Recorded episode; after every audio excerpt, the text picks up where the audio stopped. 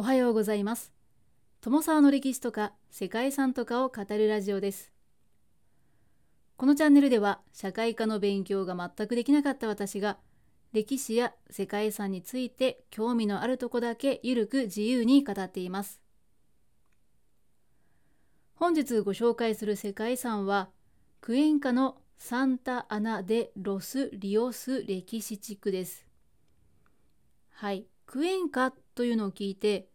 スペインの歴史的な城塞都市を思い浮かべる方もいると思うんですけれども本日ご紹介するクエンカはエクアドル中南部の標高約2600メートルほどのところにある都市です。アンデス山脈の中の谷に位置していて正式名称はサンタアナ・デ・ロス・クアトロ・リオス・デ・クエンカだそうです。クエンカは1557年、スペインの植民都市としてヒル・ラミレス・ダバロスによって建設された都市で、実は都市の名前もスペインのクエンカに由来しているそうです。この地にはもともと先住民族カニャーリ人による都市グアポンデレグが500年頃に建てられていたそうです。スペイン人が到達する50年ほど前にカニャーリ人はインカ帝国に征服されていてスペイン人が到達した時はすでに廃墟となっていたそうです。その後ハプスブルク家第3代神聖ローマ帝国の皇帝でありハプスブルク系初代スペイン国王でもあるカルロス1世の名で都市の建設が行われました現在まで残された植民地時代の面影を残すアブドン・カルデロン広場や5番目上の街路サンフランシスコ教会などが美しい街並みを作っています。ということで本日はエクアドルの南部のアンデス山脈に囲まれた標高2580メートルの高地に位置する世界遺産クエンカのサンタアナ・デ・ロスリオス歴史地区をご紹介したいと思います。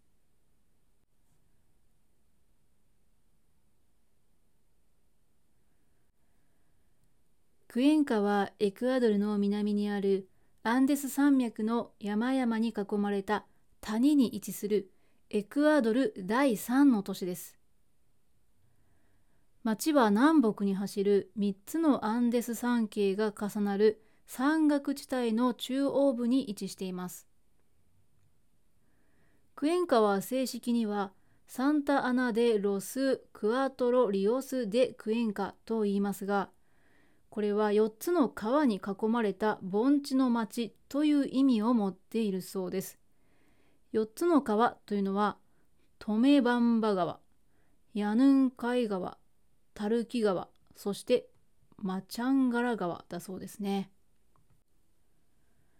山々に囲まれたクエンカは標高が高いため赤道直下にありながらも年間の平均気温は摂氏14度から15度前後と涼しくその過ごしやすさから永遠の春とも言われるそうです。エクアドルの首都キトからは南約 440km、4000m から 6000m 級にもなる中央アンデスの山々に囲まれたこの地に初めて町ができたのは500年頃でした。それは先住民族であるカニャーリ人の手によるもので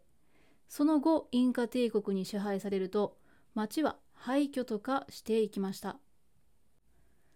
16世紀にエクアドルはスペインの侵攻を受けまたインカ帝国もスペインによって滅ぼされましたそして1557年にスペイン人のヒル・ラミレス・ダバロスがスペイン国王だったカルロス1世が決めたプランに従ってクエンカを建設しましたその目的は農業と行政の中心地を作るためだったそうです。スペイン人によって再び建設が始まると町は発展して広場を中心にカトリック教会やカテドラルが作られ石畳の道が5番の目のように張り巡らされていきました。現在も人口の多くをスペイン人到来の人々が占めるクエンカには当時の伝統や風習が色濃く残されていて石畳の道が広がる町には歴史的な建造物が立ち並んでいます。歴史地区は400年以上経った今も丸石を敷き詰めた道路や大理石の建物など当時の都市計画がそのまま残りアメリカにおけるルネサンス様式の恒例として高く評価されています。建物の多くは18世紀に作られたものでオレンジ色の屋根と白壁大理石や漆喰の建物が並びスペインの面影を色濃く残しています。そんなクエンカも19世紀以降はマラリアの特効薬であるキニーネやパナマ帽その他の工芸品などの輸出が伸びて経済的に発展すると徐々に近代化していきました。歴史地区の一番の魅力はやはりスペインの植民地時代に建てられたコロニアル朝の街並みで中心地となるアブトン・カルデロン広場を中心にカテドラルや旧大聖堂市庁舎などの歴史的な建物が並びます。風情あふれる石畳の道沿いには他にもコロニアル調の建物があり花市場や美しい街路樹などを楽しみながら散策ができます。町には植民地時代にキリスト教宣教師が建てた立派な教会がたくさん残されていますサントドミンゴ教会やカルメル会修道院はスペインの建築をエクアドルの気候風土に適応させた独自の様式が見られます。そしてクエンカのシンボルとなるのが無限財界大教会です。無限財界大教会。はい、こちらは1885年に完成した比較的新しい大聖堂で尖った青いドームを6つ乗せた屋根が印象的な大理石を積み上げた立派な建物です。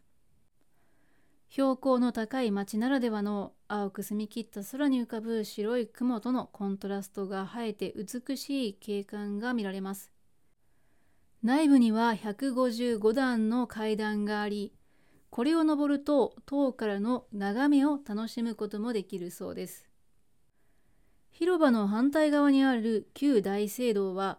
1557年町の建設と同時に建てられた教会ですが現在は博物館として公開されています。クエンカは隔絶された地域でもあるので近代化に脅かされるようになったのは1950年代に入ってからということで1982年には街並みを保護し復元する計画なども作成されましたまたクエンカの町の近郊にはインカ時代の遺跡であるインガピルカ遺跡などもあるので合わせて訪問することがおすすめとのことです。